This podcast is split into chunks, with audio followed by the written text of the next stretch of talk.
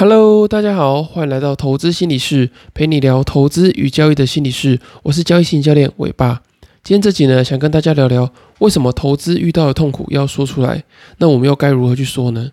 会想聊这一集，主要是因为我最近在上这个研究所的课，它叫呃心理病理学。那在课堂上的时候，老师有提到这个呃弗洛伊德，就是一个很知名的这个呃心理学家，他的这个研究假设，就是他的这个精神分析学派啊，就他认为说呢，把心里的苦说出来会有这个宣泄的作用。所以当一开始我听到老师在讲这段话的时候，哎，我就蛮有兴趣，也蛮好奇的。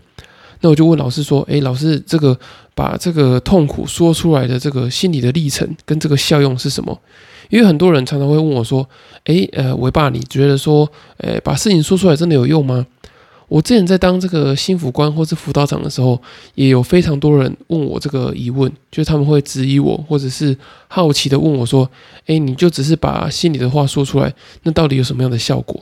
结果当我问完老师这个问题之后啊。老师的回答让我好像有一种呃有点脑洞大开的感觉。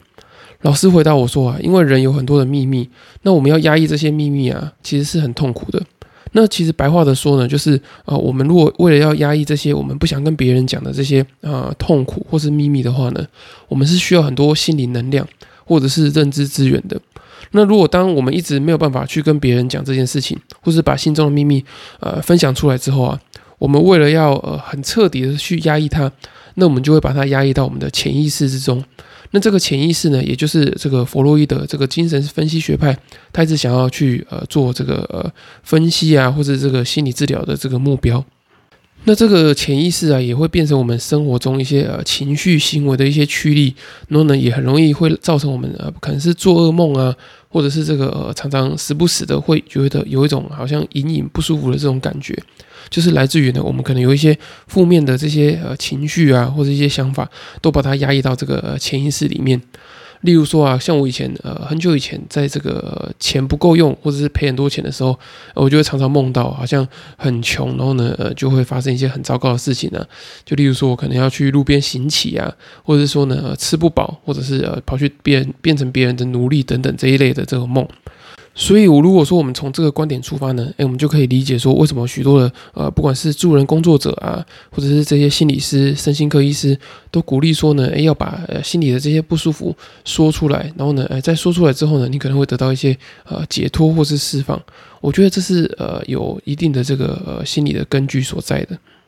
那也就如同我常常分享的一句话，很多事情不是知道了才说，而是说了才知道。因为我也是在很多呃对谈的过程中啊，才知道说哦，原来这件事情我可能背后还有一些呃不同的顾虑。我也是在不断的呃叙说阐述的过程中呢，诶，才知道说哦，原来我有这些想法。不然很多的想法呢，可能都是压抑在一些呃我所不知道的这些呃意识之中，或者是潜意识之中。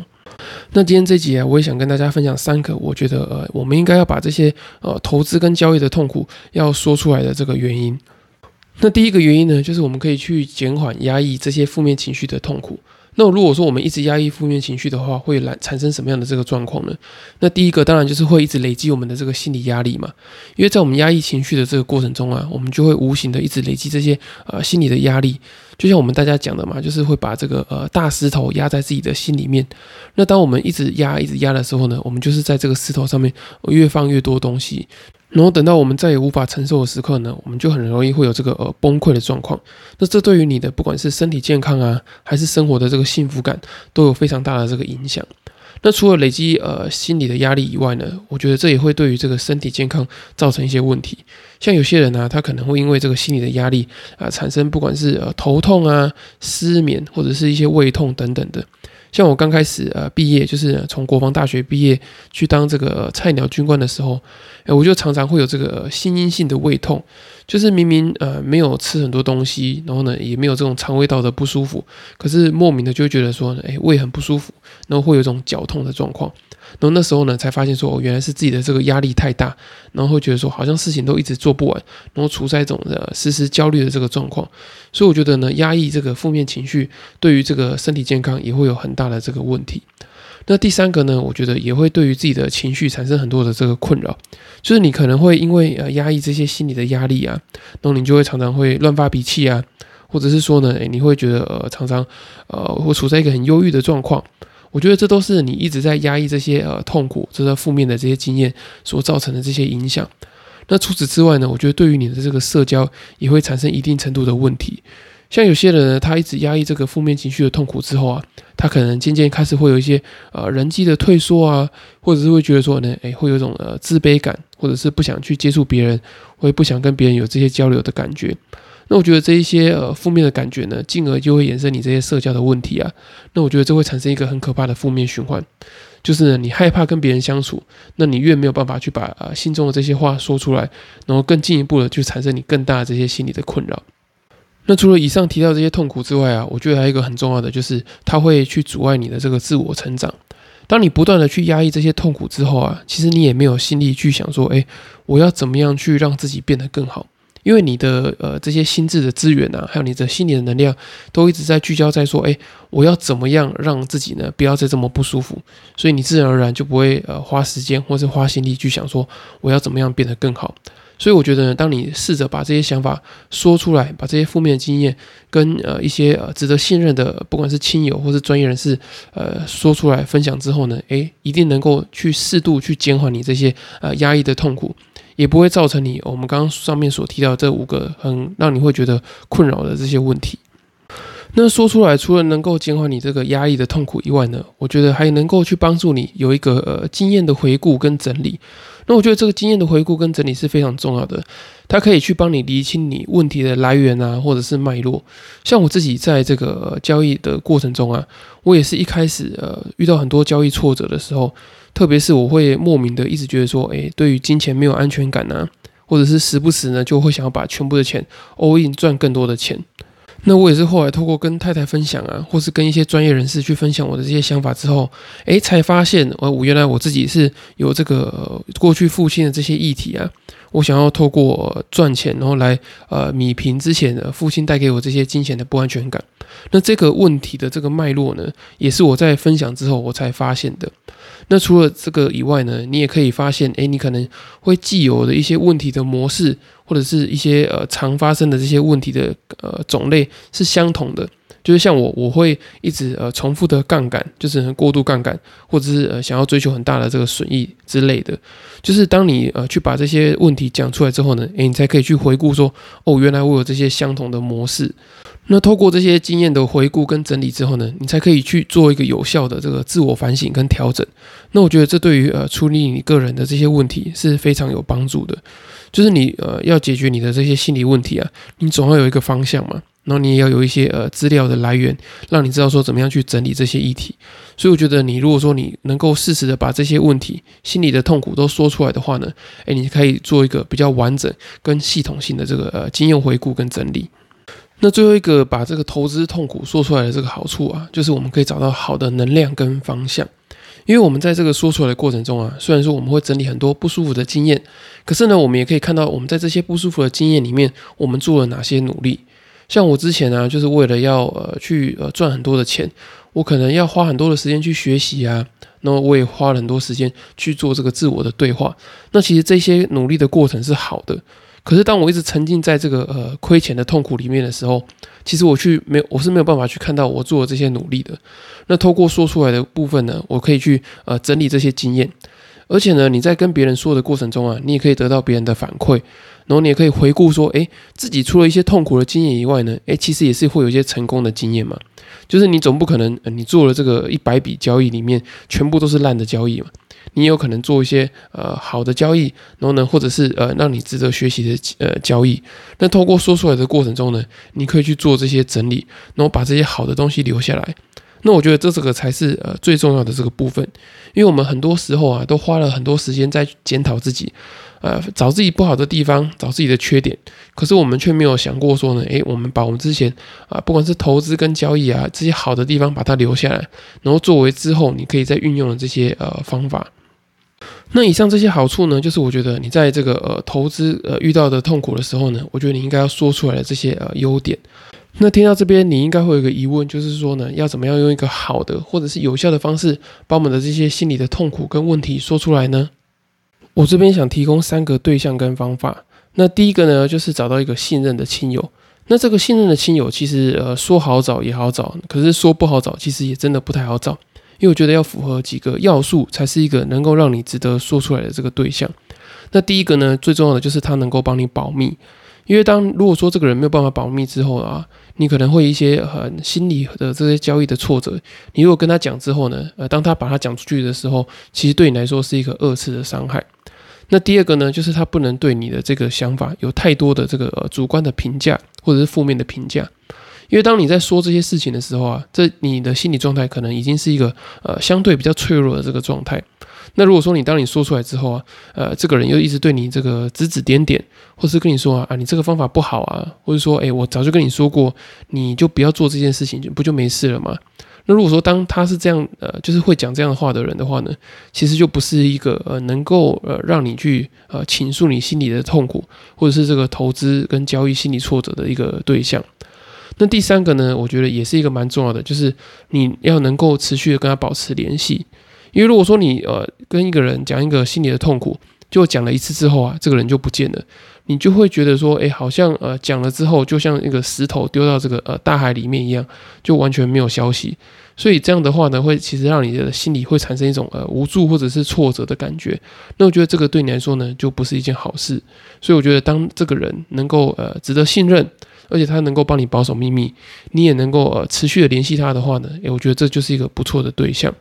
像我当初在呃分享我一些心理的挫折的时候，诶，我可能就会跟我的妹妹或是跟我的这个太太说这些事情。那在我说的过程中啊，他们除了可以给我心理支持以外呢，诶，我会觉得比较放心，然后呢可以把我一些呃心理这些负面的感觉去跟他们做分享。所以我也很建议你可以去找一个身边这样的亲友去做帮忙。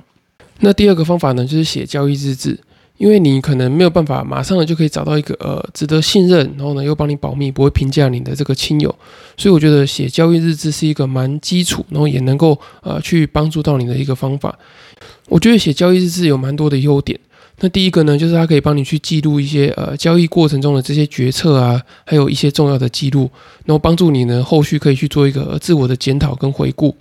那第二个呢，它也可以去帮你呃去记录说你交易的过程中可能受到哪些情绪的干扰啊，然后也可以记录你的这个心理的状态。例如说呢，你可能看到这个停损点快到的时候，你的内心非常的焦虑，非常的紧张。然后呢，你可能错过了第一次的停损点，然后呢，可能停损点过了可能两三个 tick 之后，你才可以呃。有效的去做这个停损的这个动作，所以你也可以记录下来说呢，诶，你当初是为了什么事情想到了什么事情，然后呢，让你没有办法去呃果断的做这个停损的动作。那它也可以呢，呃，就是这个交易记录也可以帮你呢去呃维持你的这个呃纪律跟这个对交易负责的这个行为。因为你在做这个交易日志的过程中啊，你就会想说，诶，我如果说我今天这个交易做的不好的话，诶，我写交易日志的时候就觉得说很痛苦。因为我开始要记录我一些不好的行为嘛，所以他就可以提醒你说呢，诶，你要维持你的这个纪律。那最后一个呢，他也可以提供你一些可量化的这些数据啊，或者是你可以做一些统计，不管是统计你的胜率啊，或是赚赔比等等的，它可以都可以去帮你做一个呃交易绩效跟风险的管理。所以我觉得做交易日志呢，其实对你来说是一个非常大的帮助。所以我觉得建议大家一定要去做这个交易的日志。那最后一个建议呢，就是建议你可以去找一些专业的人士。那这个专业的人士呢，不管是他在呃心理啊，或者是在投资跟交易有呃专长的人士，我觉得都可以去试着找找看。因为这些专业的人士啊，他可以比较快的去找到你呃的问题或是盲点在哪里。而且呃，这些专业人士基本上都有具备我刚刚讲到这些素养，就是呢，他能够呃去帮你保密，然后也不会去评价你。所以我觉得，当你能够找到这些专业人士的时候呢，他可以去帮你省下许多的时间。所以我非常推荐你说，如果说你有足够的金钱的话呢，我觉得找这个专业人士会是你最快的这些呃管道，因为他可以很快的去帮你呃找到你啊想了很久这些交易的盲点。因为不管你是透过去找亲友啊，或者是写这个交易日志，其实他并没有办法呃用一个很专业的角度去帮你做一个反思跟回顾。那我觉得这个会是比较可惜的。那当你呢，呃，去花了一些金钱去找这些专业人士之后呢，诶，他可以就他过往的经验呐，或者是呃，就他的这些专业的这些立场，去可以帮你提供一个呃有效率去处理问题的这些呃管道或者是建议。好，以上这些内容呢，就是我对于这个呃为什么不要压抑痛苦，然后要把这些呃投资跟交易的痛苦要说出来的这些原因跟建议。那我自己的想法呢，就是我觉得说，如果说你有足够的金钱的话呢，我还是会建议你去寻找有经验的这些专业人士，因为他们呢比较能够去拿捏这些尺度，然后也会引导你到这个对的方向。然后降低你在这个呃反省、自我检讨的过程中，你的这个试错的成本啊，跟时间的成本。因为你如果说呢，你的这个检讨的方向是错的话呢，诶，你可能会一直往这个错误的方向去。那当你再回头过来看的时候呢，你其实已经呃花了很多的这个时间啊，或是金钱跟心理的成本。所以我觉得找一个呃适合的这些专业人士呃给你做一个呃咨询或者是建议，对你来说呢，可能会是一个比较好的方法。那我这边也有一个很重要的提醒给大家，就是呢，如果说你因为这个呃交易跟投资的痛苦啊，产生这个呃失眠、忧郁，或者是呃常常会头痛啊、胃痛这些生理或者是心理的这些状况的话呢，记得一定要去找这个专业的呃心理师或者是身心科医师才是有帮助的，因为只有他们能能够帮你做一个适合的心理治疗。因为像有很多人啊，他可能在这个交易跟呃投资的过程中，感到有非常多或者比较严重的不舒服的时候，他就会来问我说怎么办？就例如说，我有遇过可能是呃会一直做噩梦的啊，或者是会失眠，或者是自律神经失调的。那都我都会直接建议他们说呢，诶，你这种状况要去找这个心理师或者身心科医师。那的确，他们去找这些呃专业的呃助人工作者或者是专业的这些呃治疗机构的时候，诶，他们这些身心症状都有很明显的减缓，然后进而去帮助他们做一些好的这些呃交易的决策。我觉得这个是很重要的，因为一些呃投资专家啊，或者是一些可能有心理学背景的这些专家，他们不见得能够去帮你做这个心理治疗的部分。所以我觉得，当你有比较严重的这些身心症状，或者是说呢，你因为这些投资跟交易的问题想要自杀的话呢，我觉得你一定要去找这些呃专业这些呃心理治疗的机构跟人员。那如果说你有自我伤害的念头，可是又没有办法第一时间找到这个心理师或是身心科医师的话呢，也很欢迎你去拨打这个呃生命线的专线一九九五，或者是张老师服务专线一九八零，或者是卫福部有这个安心专线一九二五，他们都会有这个呃专职的人员去帮你做一个呃心理的调试或者心理的抒发。那在短暂的这个呃心理的危机度过之后呢，诶，你还是要去找这个呃专业的心理治疗的机构去解决你这个呃想要自我伤害这些心理的议题。好，以上就是今天的内容。那如果说你有想找人去交流自己的这个交易心理相关的困扰跟问题的话呢，我最近有刚创立了一个呃赖的社群，那你可以在这个资讯栏里面呢找到我这个赖的官方账号，你可以私讯我，然后呢你只要传这个呃 Parkes 听众专属的暗号 PSY，那我就可以可以把这个加入的连接传给你。那要记得哦，这是我跟你们之间的这个小秘密。你只要把这个呃 P S Y 这三个字用这个赖的官方账号呃私讯给我的话呢，我就会把这个呃加入社群，就是加入这个交易心理讨论社群的这个链接传给你。